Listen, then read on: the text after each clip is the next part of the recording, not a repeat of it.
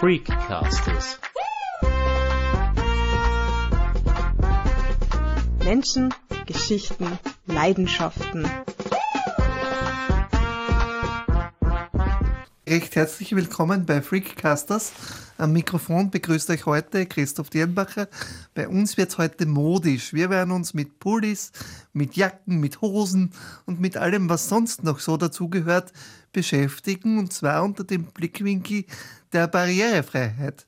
Wie das zusammengeht, werden wir gleich hören, weil wir haben zu diesem Berufe zwei Gäste eingeladen. Das ist zum einen Josephine Thom von Mob Industries, zum anderen Billy, besser bekannt unter Belicious, sozusagen eines der Testimonials und auch ein Kunde von Mob.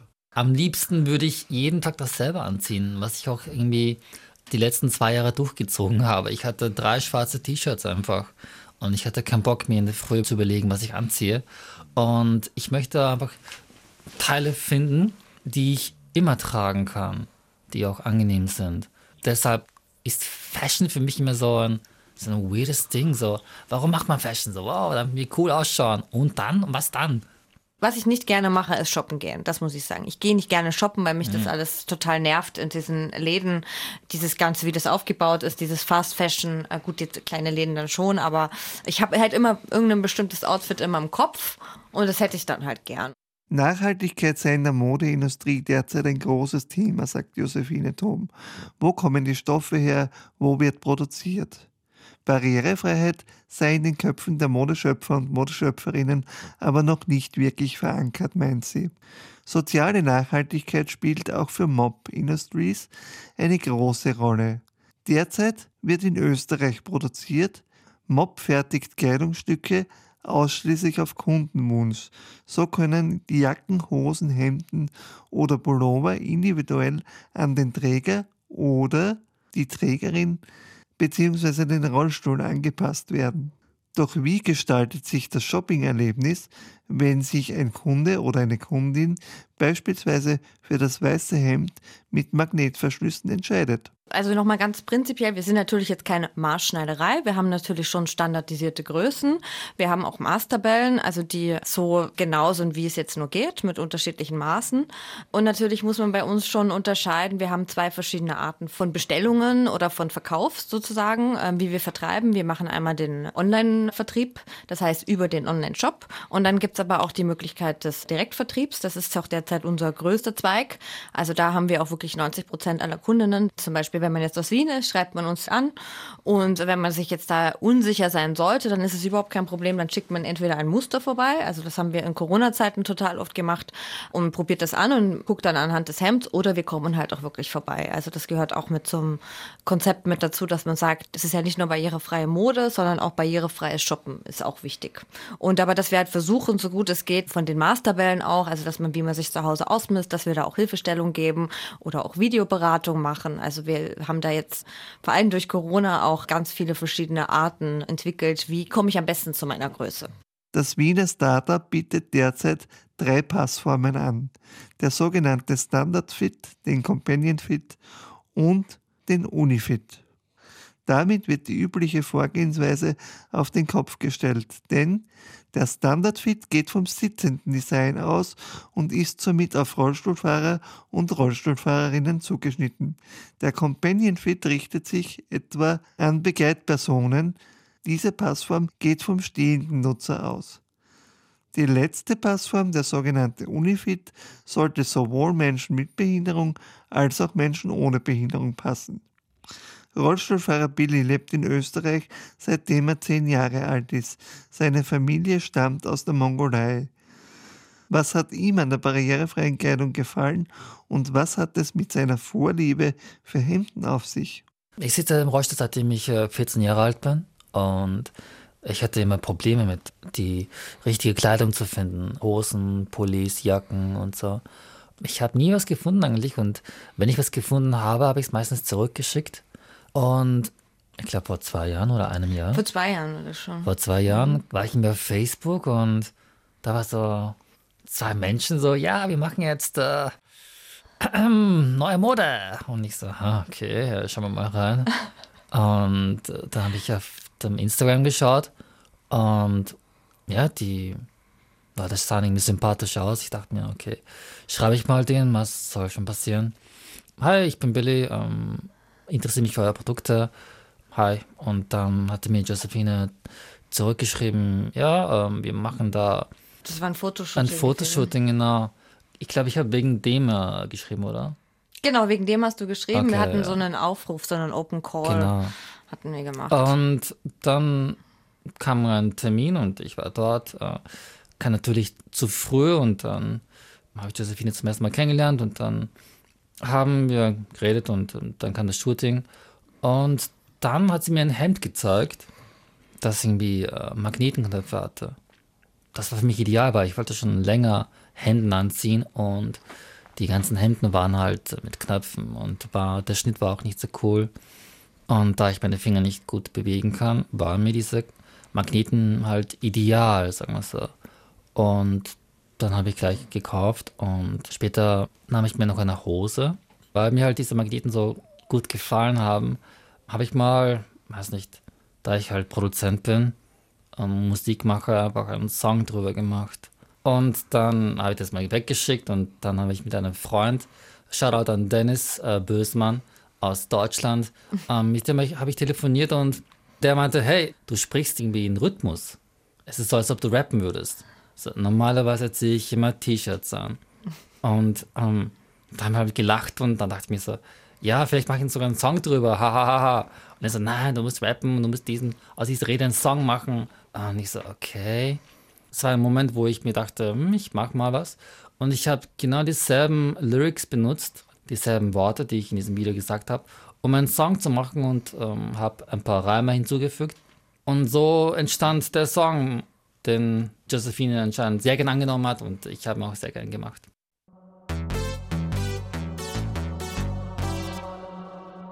Normalerweise ziehe ich nur T-Shirts an, weil sie leicht zum Anziehen sind. Aber manchmal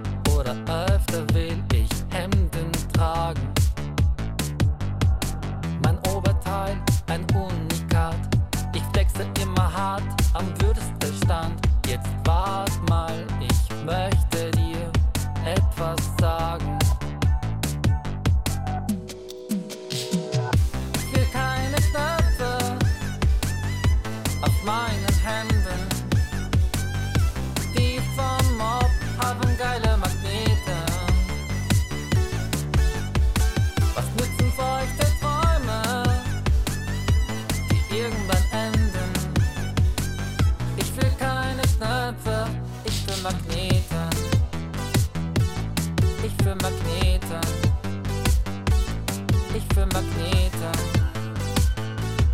Ich will Magnete. Aber jenseits von Werbung, was muss man beachten, wenn man sagt, man will barrierefreie Kleidung entwerfen? Weil Kleidung kriege ich an jeder Ecke und die meisten Rollstuhlfahrer, die ich kenne, rennen jetzt nicht nackt herum. Das heißt, es muss ja bereits ein Bedürfnis geben, das schon bedient wurde. Da muss ich widersprechen, weil, wie gesagt, äh, laut einer Studie wissen 74 Prozent der Rollstuhlnutzerinnen nicht, dass es überhaupt barrierefreie Mode gibt. Das heißt, ähm, natürlich rollt man nicht nackt rum, aber man weiß natürlich auch nicht, dass es das überhaupt gibt und dass es das vielleicht auch das An- und Auskleiden dann doch auch leichter sein kann. Also ich meine, ich habe selbst auch eine Betroffenheit zu dem Thema und ich kannte das vorher auch nicht. Und ich muss sagen, seitdem ich weiß, dass es das gibt, ich bin assistierende Person und finde ich einfach, dass es mehr Vorteile gibt als Nachteile. Natürlich muss auch nicht jeder Rollstuhlnutzer Mob kaufen, weil das ist ja natürlich auch eine Geschmackssache. Welche Sachen äh, gefallen mir? Ich würde mir natürlich wünschen, dass viel mehr Modeherstellerinnen den Fokus darauf legen würden. Es gibt natürlich auch schon andere Anbieter mit Adaptive Fashion. Ist ja jetzt so gerade das Wort, was da jetzt sehr im Umlauf ist, das In-Wort. Es gibt ähm, aber auch Rea-Mode-Anbieterinnen. Es gibt Rollstuhlmode. Also da gibt es ja schon unterschiedliche Sachen. Wir haben das natürlich gemacht aus einem bestimmten Mangel, aber Mangel, dass es halt keine inklusive Modemarke gibt. Und keine Modemarke, die sozusagen sagt, so wird man vereint jetzt diesen Modemarkt, den er schon gibt, nämlich mit, man arbeitet mit Jungdesignerinnen zusammen und entwickelt dementsprechend die Mode. Aus der praktischen Perspektive gesprochen, Was gibt es zu beachten, wenn man barrierefreie Kleidung designen will? Denn mit Magnetverschlüssen alleine wird es wohl nicht getan sein. Magnetverschlüsse sind schon ein sehr, sehr wichtiger Bestandteil, weil natürlich gerade Magnetverschlüsse, wenn man zum Beispiel eine eingeschränkte Fingerfertigkeit hat, trägt das natürlich erheblich zur Selbstbestimmung bei, weil ich zum Beispiel halt keine Assistenz in dem Moment brauche, dass mir jemand mein Hemd auf und zu macht oder meine Jacke auf und zu macht. Also gerade auch bei Jacken ist das schon ein ganz wichtiger Punkt. Also das hatten wir jetzt auch immer, auch Rückmeldungen in Zeiten von Corona, wo ich, äh, wenn ich zur Hauptrisikogruppe gehöre, dass ich mich nicht noch einem Risiko aussetzen möchte, dass jetzt jemand zu mir kommt und mich ankleidet, beziehungsweise war das ja jetzt auch oft nicht möglich gewesen.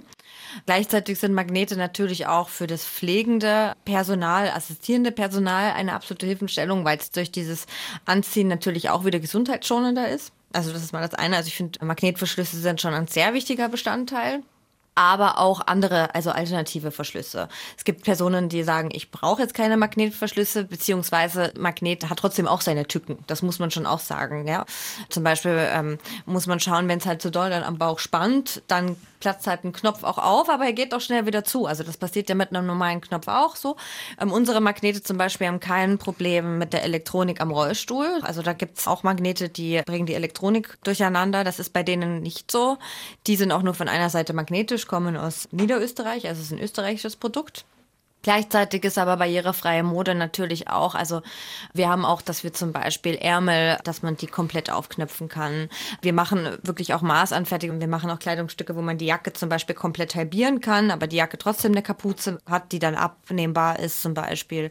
Dann ist es auch wichtig, was für Stoffe werden verwendet. Also ein Elastananteil zum Beispiel ist immer wichtig, weil es auch leichter anzuziehen geht. Unsere Kleidung ist ja auch nicht nur barrierefrei, sondern auch angepasst an die Sitzposition. Das bedeutet dann auch, dass zum Beispiel der Bund hinten höher geschnitten ist, dass die Beine länger sind. Bei den Hemden zum Beispiel, die sind hinten länger und vorne sind sie kürzer geschnitten. Wir arbeiten auch mit Klettverschlüssen, aber nicht mit den herkömmlichen, sondern mit denen, die keine Fasern ziehen. Da gibt es viel. Jüngst haben viele internationale Marken das Thema Barrierefreiheit oder Adaptive Fashion, wie es im internationalen Sprachgebrauch heißt, für sich entdeckt. Doch wie nachhaltig sind solche Initiativen und wie viel bleibt davon tatsächlich über? Schöne Fotos alleine werden wohl den Modemarkt nicht zum Umdenken bewegen. Deshalb die Frage, wie viel bleibt von diesen internationalen Werbekampagnen tatsächlich übrig? Josephine Thom würde diese Frage wie folgt beantworten. Es ist meines Erachtens so, dass gerade Zalando zum Beispiel jetzt oder auch ASOS, dass das Awareness-Kampagnen jetzt erstmal sind. Also ich kann vielleicht so, Zalando hat uns jetzt zum Beispiel auch angeschrieben nachdem diese Kampagne gelaufen ist. Ich glaube, die wollen was machen, aber es wurde jetzt erstmal sozusagen in das Marketing investiert, aber es ist jetzt noch nicht so, dass da jetzt Kleidung angeboten wird. Tommy Hilfiger macht das schon ziemlich lange, also was heißt lange, aber ich glaube schon so seit sechs, sieben Jahren. Das ist natürlich jetzt dieses Jahr erst im deutschsprachigen Raum angekommen, dass äh, Tommy Hilfiger auch Adaptive Fashion anbietet. Also ich glaube auch, dass dieser Online-Shop jetzt gerade erst freigeschalten wurde.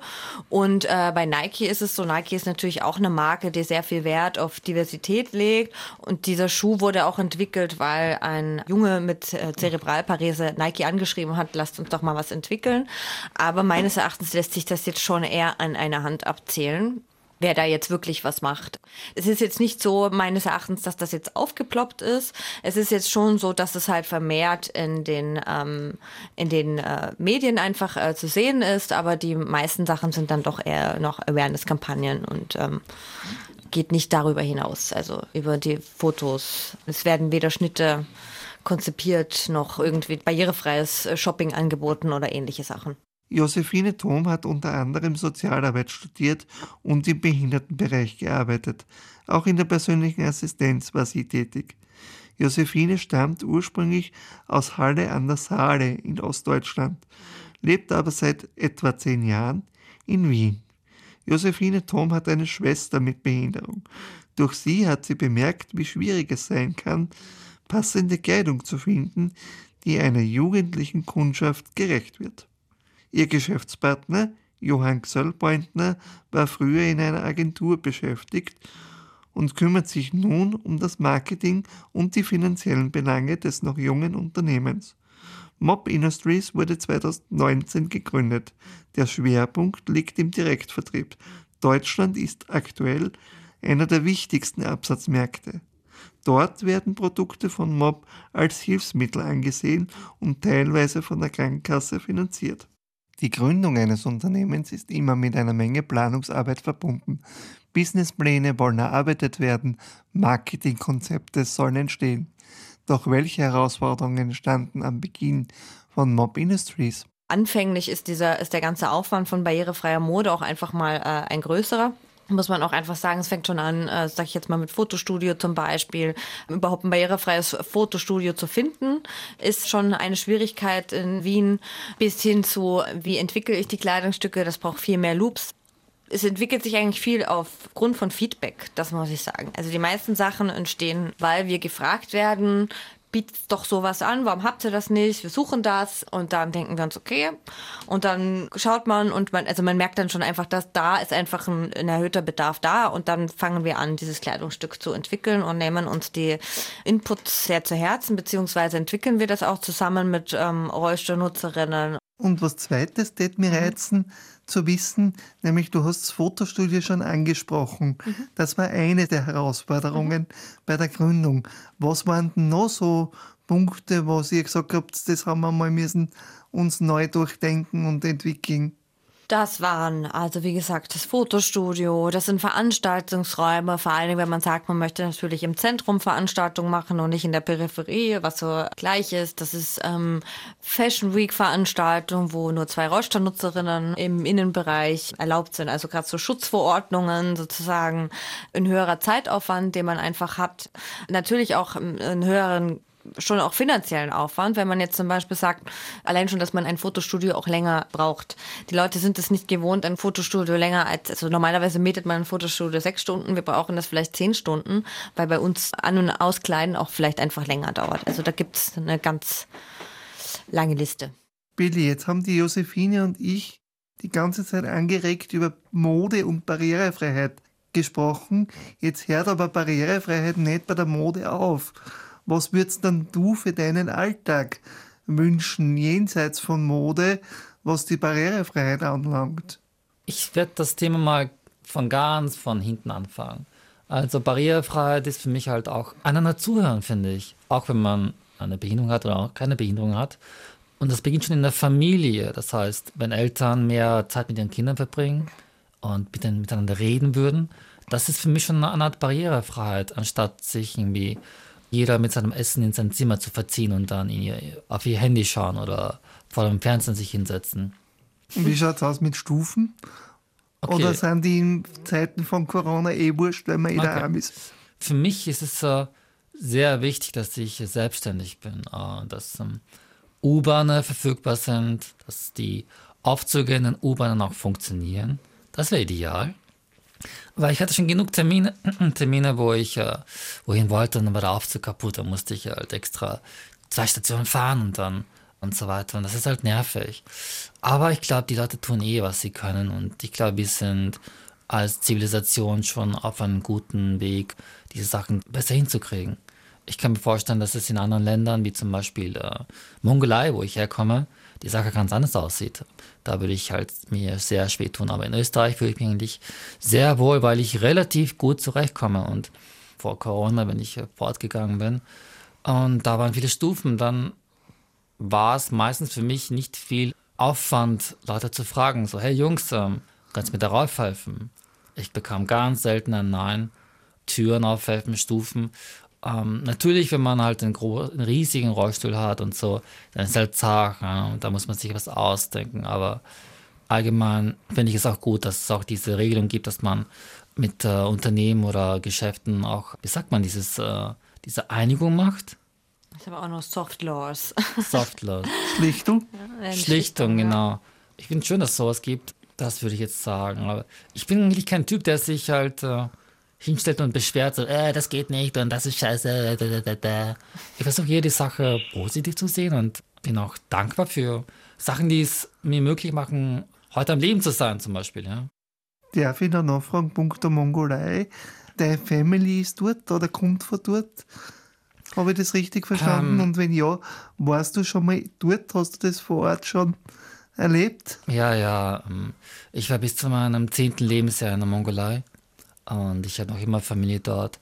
Ich habe auch Familienmitglieder hier in Österreich, in Wien und ich weiß, wie es dort abgeht. Ich weiß, wie Straßenkinder im Gebäude einfach auf den Stufen geschlafen haben und ich in der Früh über sie halt drüber steigen musste. Äh, Ich weiß, wie es abgeht, ja. Darf ich dich fragen, ohne dir zu nahe treten zu wollen, wie bist du dann nach Österreich gekommen? Also bist du mit der gesamten Familie geflohen oder wie war das, wenn ich dich fragen darf? Ah, klar, klar. Ähm, meine Mutter hat hier studiert, eine Zeit lang. Und dann hat sie hier irgendwie ein Leben gefunden und dann hat mich geholt, als ich dann zehn Jahre alt war. Und dabei habe ich halt bei meinen Großeltern gelebt. Mein Vater war in der Zeit auch in Südkorea, komischerweise. Aber ja, ähm, sehr verbreitet. Und ich habe auch Familienmitglieder in China, in Japan, in den USA. Eine Cousine ist in Schweden gerade. Also alle Cousinen und so, mit denen ich aufgewachsen bin, sind irgendwie verteilt. Und eine Cousine war jetzt wegen Corona äh, sechs Monate in Australien, weil sie nicht zurückreisen konnte. Apropos Internationalität, da wären wir ja beinahe wieder in der Modebranche angelangt. Wenn man jetzt ein Stück weit weggeht vom eigenen Unternehmen und sich das Ganze ein bisschen aus der Vogelperspektive anschaut, wie schaut es da aus in puncto Barrierefreiheit und Modeindustrie? Also wie gesagt, nochmal ganz wichtig immer zu diesem langsam im Kommen. Ich sage ja immer ganz gerne, barrierefreie Mode ist kein Trend, sondern einfach eine Notwendigkeit. Also das ist mir auch immer ganz wichtig. Deswegen finde ich auch immer das so ein bisschen schwierig, weil man dann so sagt, das ist so im Kommen. Das nutzen sicherlich viele Firmen für sich. Ich muss sagen, im amerikanischen Raum ist das ganze Thema schon viel größer.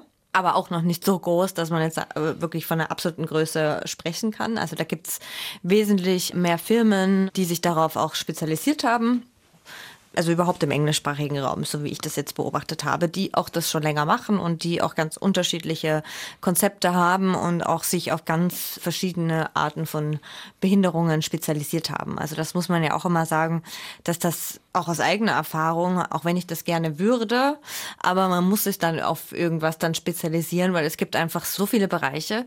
Also immer alles komplett mitzudenken, das ist fast schon nicht möglich. Und wenn man zum Beispiel auch nochmal denkt an Katheter, künstlicher Darmausgang und das und das, also es, da kommen auch nochmal ganz andere Ansprüche mit dazu.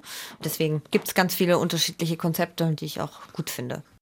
Mob Industries arbeitet mit verschiedenen jungen Designern und Designerinnen aus Österreich zusammen. Oftmals ist diese Kooperation für die Nachwuchsmodeschöpfer oder Schöpferinnen der erste Berührungspunkt zum Thema Barrierefreiheit. In die auf diesem Wege entstandenen Kleidungsstücke fließen oftmals auch Rückmeldungen bestehender Kunden und Kundinnen mit ein. Und wenn ich jetzt nach der Zukunftsperspektive frage, also wo soll Mob Industries hin, wenn ich euch in drei, vier Jahren nochmal einladen würde? Also auf alle Fälle mehr Produkte, mehr Kooperationen. Und was wir natürlich auch sehr gerne hätten, ist zum Beispiel, dass wir unseren Showroom hier in, in Wien haben. Also das ist schon was, was ich irgendwie total gern hätte. Also wo man sich auch wirklich damit auseinandersetzt, mit barrierefreiem Shopping, äh, mit, mit Innenarchitektur. Also das sind zum Beispiel Sachen, die ich irrsinnig gerne auch noch umsetzen möchte. Das heißt, du bietest mir in ein paar Jahren auch ein Shopping-Erlebnis. Natürlich, auf, das biete ich jetzt auch schon. Also wir machen natürlich jetzt schon, ähm, ähm, also in Deutschland ist das wie gesagt, also dass wir nach Hause fahren und wir hatten jetzt auch schon welche, wo das dann so ähm, richtig mit ähm, Prosecco, Kaffee und Kuchen, also wenn sich so Gruppen melden und sagen, wir sind jetzt fünf Personen, ähm, wir wollen jetzt gerne was von Mob haben, also ne, wenn sich das wie gesagt, wer, wenn sich das anbietet, dann machen wir das. Unser Hauptaugenmerk liegt auch derzeit da drauf. Also einfach, ähm, gerade in Wien, man kann sich einfach melden, sagen, ich möchte was haben, weiß jetzt aber nicht wie. Man kann sich ausmessen lassen. Wenn man dann einmal die Daten hat, dann ist das auch alles danach viel einfacher. Und wenn man die Daten nach Corona gemessen hat, ist es vielleicht etwas weiter, als es zuvor war. Vielleicht. Aber das ist ja kein Problem. Das, das, das ist aber bei allen Sachen so. Vielleicht kommt ja natürlich. eine Hungersnot jetzt. Ja. Also wenn ich meinen Kühlschrank anschaue, dann kommt die noch länger nicht. Ah. Glaube ich. Oder man nimmt einfach eine Größe größer. Auch kein Problem. das war Frickcasters für heute. Technisch unterstützt wurden wir von Georg Janser.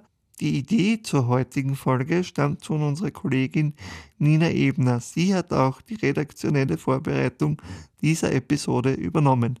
Herzlichen Dank dafür. Auf Wiederhören, bis zum nächsten Mal, sagt Christoph Dirnbacher. Normalerweise ziehe ich nur T-Shirts an, weil sie leicht zum Anziehen sind. Aber manchmal oder öfter will ich Hemden tragen.